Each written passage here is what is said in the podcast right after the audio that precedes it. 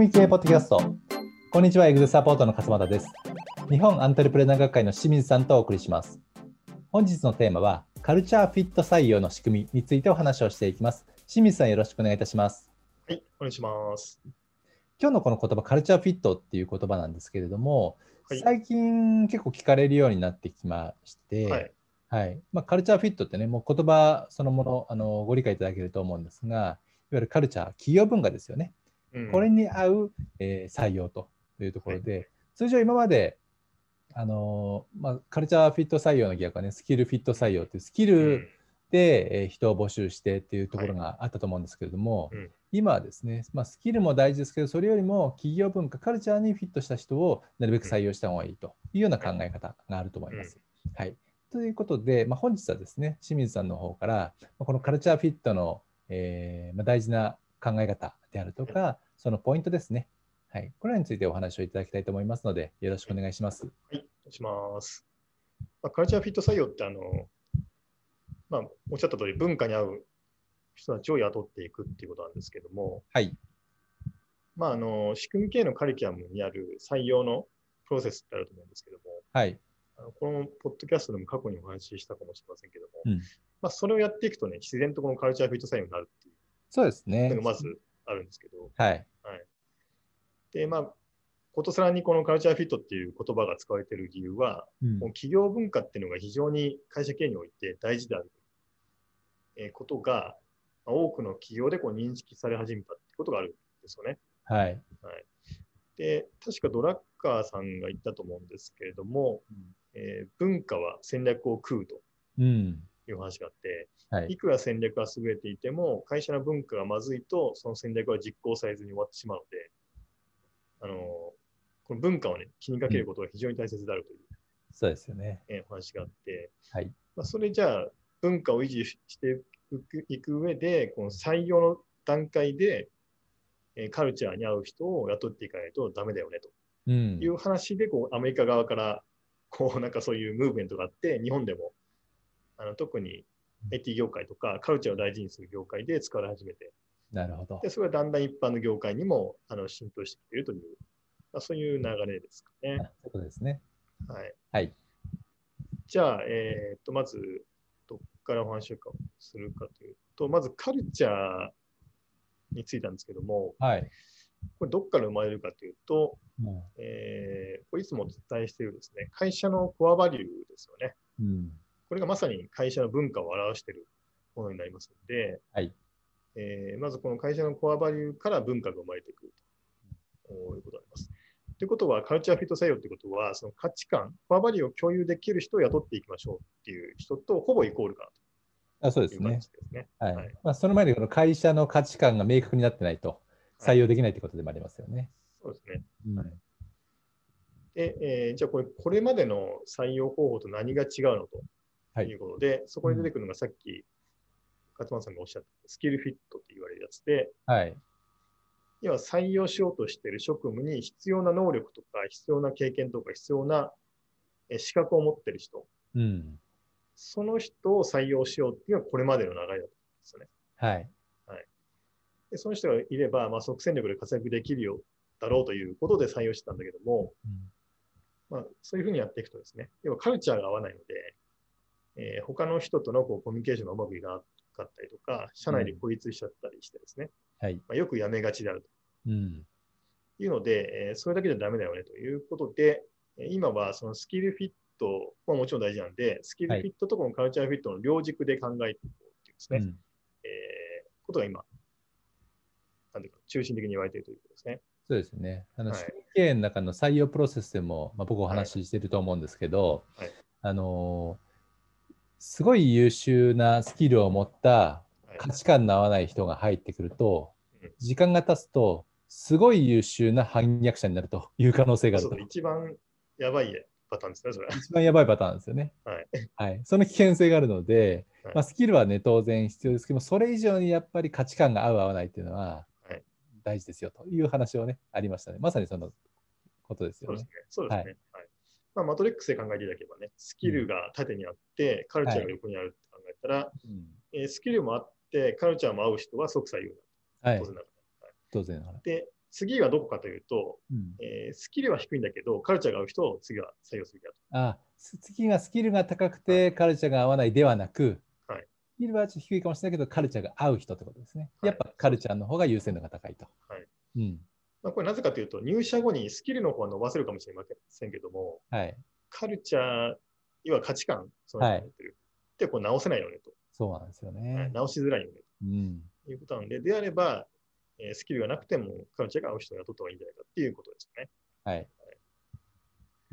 であと、その、じゃカルチャー合わない人はどうなるかというと、まあ、基本的にカルチャーフィットの考え方では、そういう人は雇わないという、うん、ことですね。はい。スキルが高くても。そうですね。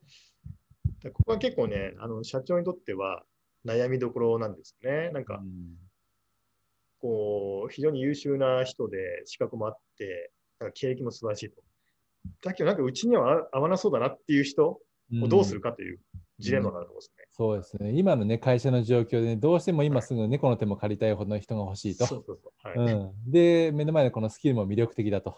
はいうん、だからまあ価値観ちょっと違和感あるけど、採用感じになりますよね。そうそう。うん、そこをね、耐えて雇わないという選択肢をできるかどうかが、この会社フィード採用の一番大きな問題、ジレンマですよね。はい。うん、ですね。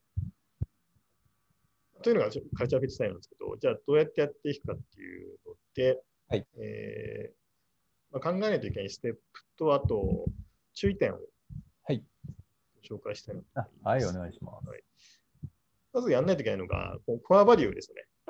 うん、これは文書化。これあの、過去のポッドキャストでも言ってますので、うん、これぜひやっていただきたいと。はい。いうことと、でその会社の、例えばその採用するときとか、はい、求人するときにですね、自社のカルチャーがどういうものであるかっていうのをちゃんと表現しないといけないですね。うん、その求人の文章であり、その説明会の時の資料であり、で、コアバリュー言葉だけじゃなくて、うちの会社はこういう文化なんですよっていうような文化がちゃんと見える化されている必要があると。うん、でそうするとあ、この会社うちに合い私に合いそうだなっていうことで応募してくる人がいるので、そうですね。えー、文化の見える化が必要があると。はい。ですね。でその上で、じゃあ、その、文化に合うかどうかを判断するための選考のプロセスが必要になってくるので、うん、えー、そのための面接の例えば質問を設計すると、はい、いうことが必要になってくるかですね。はいでちょっと参考までにですね、あのカルチャーフィットをめちゃくちゃやってる、いつも例に出してるザッポス社。そうですね。ザッポスといえばもうコアバリュー。ザッポスといえばカルチャーフィットと。そうそうそう 代名詞ですからね。代名詞なんですけど、うん、この会社10個のね、コアバリューがあるんですけども、はい、でその10個のコアバリューそれぞれについて、えー、どのような質問をすべきかっていうそのテンプレートがあるんですよ。はい。でちょっとここでは紹介しませんけれども、詳しくは。えとにかく10個、例えばその一番最初のコアバリューはサービスを通じて感動を届けるっていう、うん、デリバリーワオですね。うん、で、これに共感できる人材かどうかっていうのを判断するために質問のサンプルが5、6個あったりして、はい、面接官の人はそれをベースに質問していくっていう、うんそういう仕組みがあるんですよね。例えばなんかどうどういったものがあるとか、一個一個とか。そうですね。例えば、その今のコアバリューの話言うと、あなたが経験した中で最悪のカスタマーサービス体験は何でしたか？と。どのように対処しましたか？それはあなたの見解をどう変えましたか。